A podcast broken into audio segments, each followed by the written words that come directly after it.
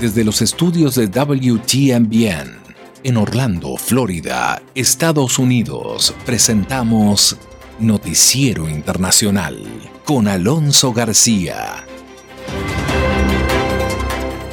Un cordial saludo y gracias por permitirme compartir una vez más con usted los principales acontecimientos de Estados Unidos, Latinoamérica y el mundo. Ya es viernes, viernes 23 de julio del 2021. Estos son los titulares de la presente edición. El gobierno de Estados Unidos anunció que las fronteras terrestres con México y Canadá permanecerán cerradas por otros 30 días. En Bolivia, recientes informes de autoridades sanitarias en Bolivia indican que hay récord de vacunación en el país. Guatemala, vacunas y repunte de casos. Entre tanto, en Francia, manifestantes protestan fuera del Senado mientras se debaten las nuevas restricciones por el COVID-19.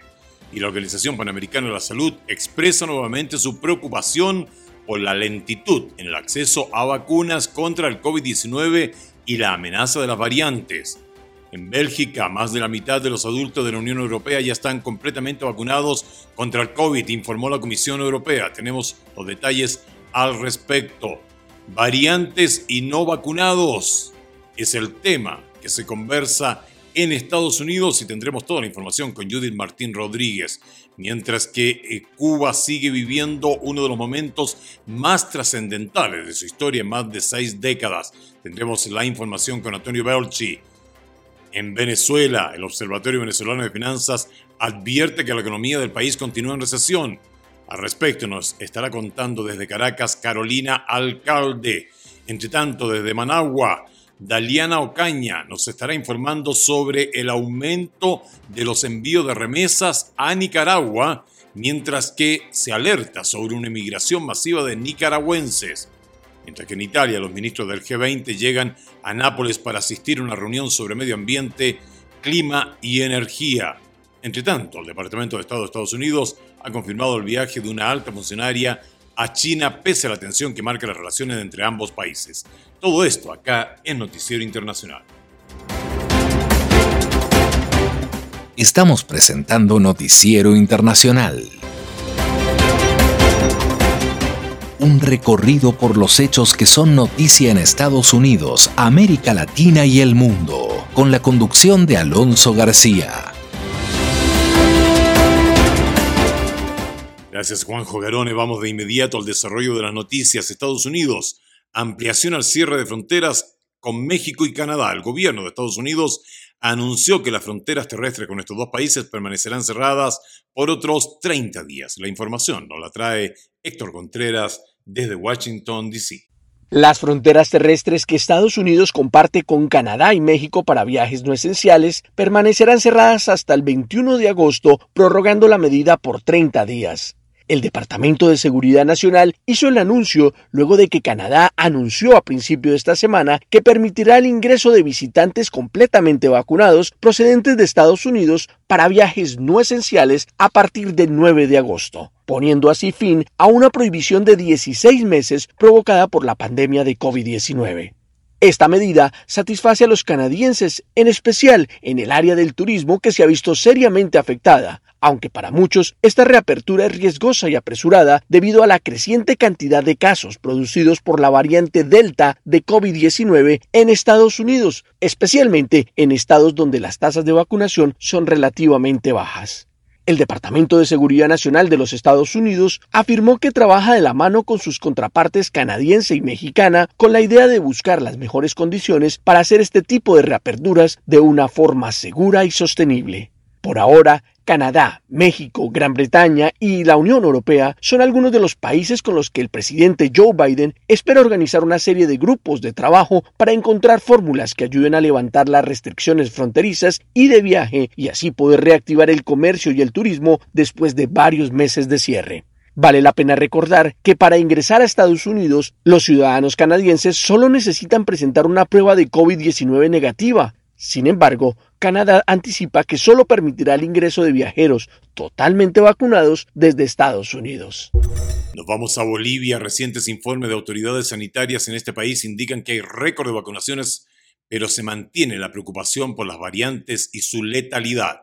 Desde Bolivia, la información con Fabiola Champi. Con horarios de atención extendidos, retorno del público a los partidos de fútbol en los estadios y mayor transitabilidad en espacios públicos, Bolivia busca retomar las actividades comerciales y sociales respaldada por un proceso de vacunación que avanza de manera óptima, según dicen las autoridades, incluso rompiendo récords diarios. Aunque no todo es positivo, el gobierno a través del viceministro de Comercio Exterior Benjamín Blanco anunció que la llegada de la segunda dosis de la vacuna rusa Sputnik V, que estaba prevista para el viernes, tendrá otra demora. Un retraso de 10 días en la segunda dosis no va a afectar la protección que se ha desarrollado contra el contagio, hospitalización y muerte. En tanto, la amenaza de las variantes que están generando rebrotes de contagios en otros países con una marcada letalidad para los que las contraen es una preocupación constante, según asegura el gerente de epidemiología del Servicio de Salud de Santa Cruz, Carlos Hurtado. Mayor cantidad de variantes, variantes más agresivas, variantes de mayor transmisibilidad y de mayor agresividad nos muestran aún en este descenso del pico de la oleada un número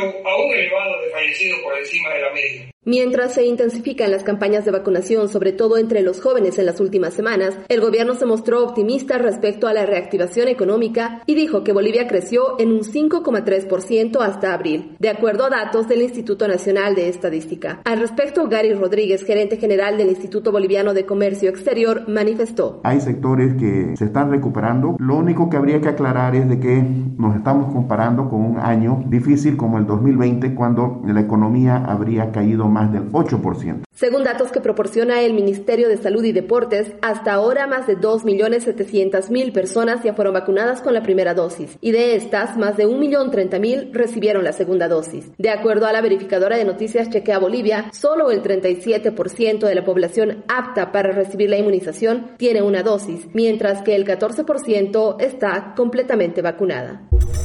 Pasamos a Guatemala con la donación de vacunas de Estados Unidos a Guatemala empieza el desafío de establecer una logística efectiva para acelerar la inmunización de la población. Desde Ciudad de Guatemala tenemos la información con Eugenia Sagastume. La llegada de 3 millones de dosis de vacunas donadas por Estados Unidos da un respiro para avanzar en el plan de vacunación en Guatemala, que empezó a inmunizar a personas mayores de 40 años esta semana y permitirá continuar con maestros, periodistas y estudiantes universitarios, según declaraciones del presidente Alejandro Yamatei, quien además anunció la llegada de más vacunas. 250 mil dosis de vacunas AstraZeneca para aplicación de la segunda dosis llegarán gracias a un donativo del Reino de España. En los próximos días, COVAX nos ha anunciado que dará 500 mil dosis de vacunas Pfizer para que podamos seguir con el plan de vacunación. Mientras tanto, el país vive el pico más alto de contagios con más de 2.000 casos diarios, producto del relajamiento de medidas impuestas a la población y la creciente presencia de las variantes alfa, gamma y beta, como explica el epidemiólogo Edwin Calgua. En este momento nos encontramos en una situación de escalada bastante crítica en Guatemala en general. Por el momento tenemos sospechas que existen variantes que en un momento dado pudiera ser como la Delta. Calgua explica que es urgente empezar a vacunar sin restricción de edades ante la necesidad de inmunización que existe. Abrir totalmente arriba de 18 años de edad en general la vacunación. Abrirla para todos los guatemaltecos que haya eh, esa posibilidad y dejar que fluyan las vacunas. Y el experto inmunólogo añade que mejorar la comunicación hacia los ciudadanos acerca de la situación actual es importante. La comunicación parte de las autoridades ha sido en general muy inefectiva, porque por ejemplo, vacunas sabemos que ya ingresaron, sin embargo las personas siguen teniendo dudas acerca de si van a tener vacunas. Según la última actualización oficial, 1.030.000 guatemaltecos han recibido una vacuna y únicamente 258.000 tienen su inmunización completa en una población de más de 16 millones de personas.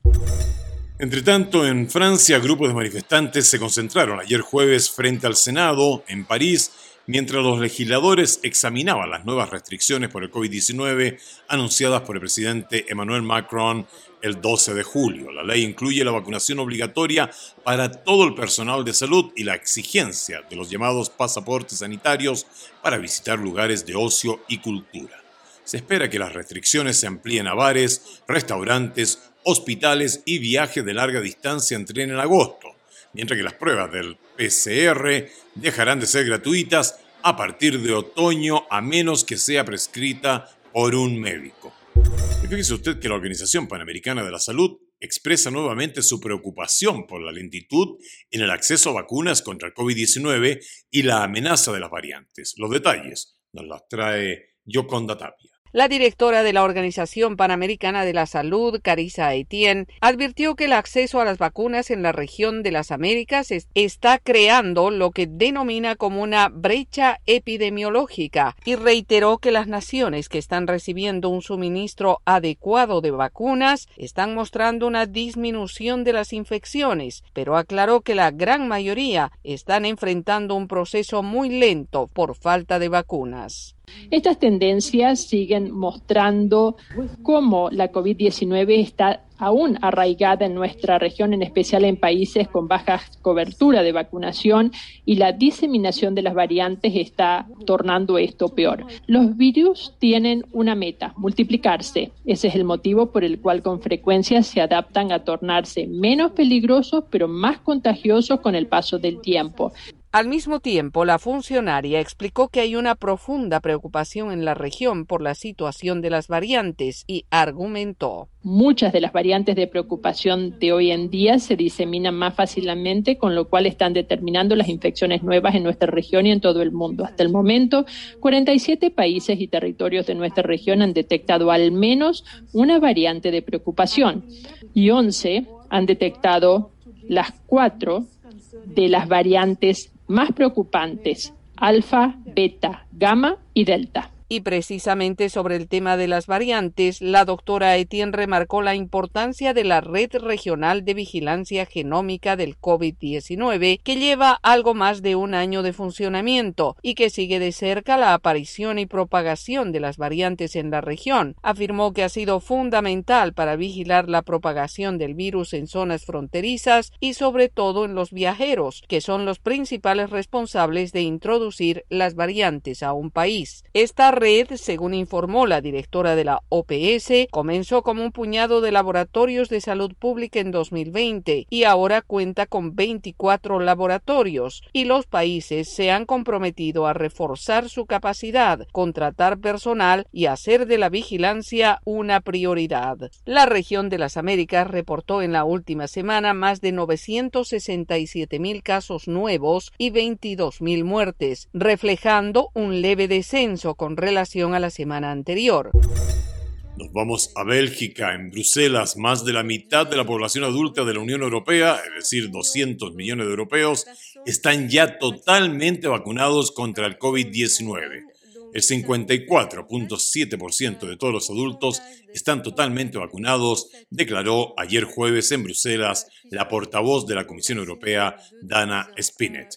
Y en Estados Unidos se experimenta un nuevo reporte de casos y fallecimientos en medio de una pandemia que persiste y que ahora debe enfrentar una letal variante que afecta a los que se resisten a recibir la vacuna contra el COVID-19. La información con Judith Martín Rodríguez. Más del 40% de los estadounidenses todavía no ha recibido ninguna dosis de la vacuna contra el COVID-19, una cifra que inquieta a las autoridades sanitarias en una de las naciones con mayor acceso y disponibilidad de antídotos. El propio presidente Joe Biden también mostró su preocupación por la gran cantidad de residentes que rechazan la vacuna y culpó de ello a la desinformación que recorre e impregna las redes sociales. Lamentablemente, este escenario favorece el incremento de contagios y fallecimientos por COVID-19 y el 83% de los nuevos casos registrados en la última semana son de la variante Delta. Si bien los virus evolucionan constantemente y hasta cuatro variantes ya fueron detectadas en Estados Unidos, Delta, la última mutación, es altamente contagiosa y su elevada transmisibilidad representa una amenaza para la salud del país. En marzo de 2011, la variante Delta se detectó por primera vez en Estados Unidos, pero fue identificada con anterioridad en la India a finales del año 2020. Y para evitar su expansión, los expertos insisten, las vacunas son el único remedio. Y así lo aseguró el doctor Anthony Fauci, director del Instituto Nacional de Alergias y Enfermedades Infecciosas.